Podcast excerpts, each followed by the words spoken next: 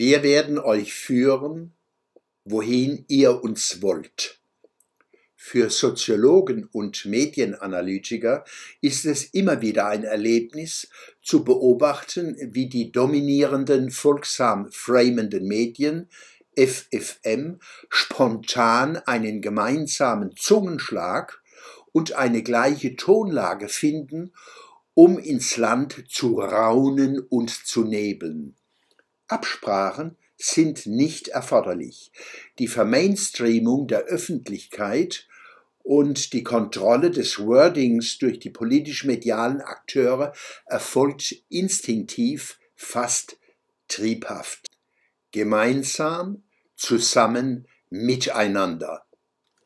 Schon vor wohl 40 Jahren habe ich den Populismus zwischen den politisch-medialen Mächtlingen und den politisch-medialen Schmächtlingen mit diesem Aphorismus beschrieben.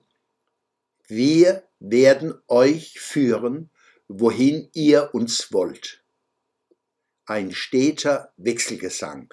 Der ungleiche Schwof gelingt umso besser, je mehr Menschen darauf konditioniert sind, Probleme durch Machtworte eines Mächtlings gelöst zu bekommen. In dieser Hinsicht haben wir in Deutschland in den letzten Jahren gewaltige Fortschritte gemacht. Kanzler Scholz wird einhellig bescheinigt, im Hinblick auf das sehr begrenzte Weiterlaufen von drei Kernkraftwerken in Deutschland ein Machtwort gesprochen zu haben. Wumms, Doppelwumms und Machtwort bereichern den infantilen Wortschatz für Erwachsene. Diese Imponierwörter sollen nicht zu kritischem Denken einladen oder gar Probleme lösen. Sie sollen beeindrucken, wie Weiland Michael Endes Scheinriesen. Die Grünen bejubeln das ohnmächtige Machtwort des Kanzlers. Sie sind eindeutig die parteipolitischen Gewinner dieser Rochade.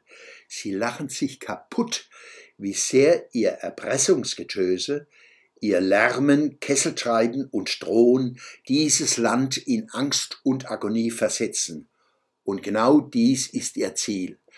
Deutschland soll nicht blühen, es soll nur löhnen. Der Schwöbelblock am Samstag, 22. Oktober 2022, Fortsetzung folgt.